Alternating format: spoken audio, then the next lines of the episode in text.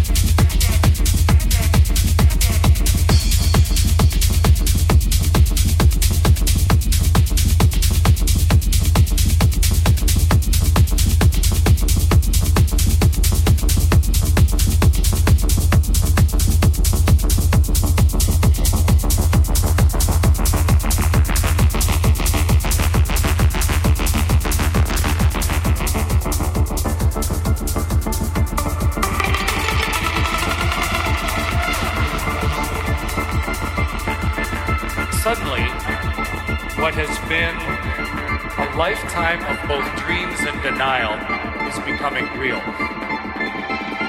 It's ready to leave the planet.